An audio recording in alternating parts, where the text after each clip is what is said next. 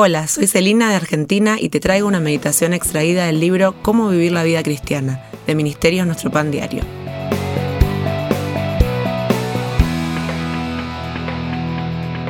El mensaje de hoy se titula ¿Está perdiendo el tiempo?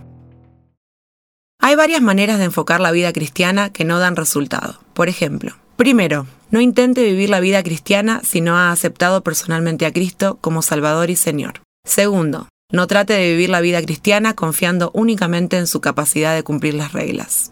Esa fue la razón por la que Pablo escribió a un grupo de observadores de la ley, preguntándoles si realmente creían que podían terminar con esfuerzos humanos lo que habían comenzado confiando en el Señor, como lo dice Gálatas 3 del 1 al 5. Tercero, no trate de vivir la vida cristiana simplemente haciendo un peregrinaje semanal a la iglesia. Es importante reunirse con el pueblo de Dios, como lo dice Hechos 10:25, pero la vida cristiana no es un acontecimiento para una vez a la semana, sino una relación diaria con Dios. Cuarto, no trate de vivir la vida cristiana limitándose a hacer el bien. Es demasiado general. Para el que opta por esto, no hay suficientes horas en el día para hacer todo lo que quiere lograr. Recoge personas en la carreta para transportarlas, envía dinero a Etiopía, da donativos a diversas causas, regala su ropa usada a los pobres y participa en marchas contra el aborto. Todo esto es digno de encomio, pero no es suficiente.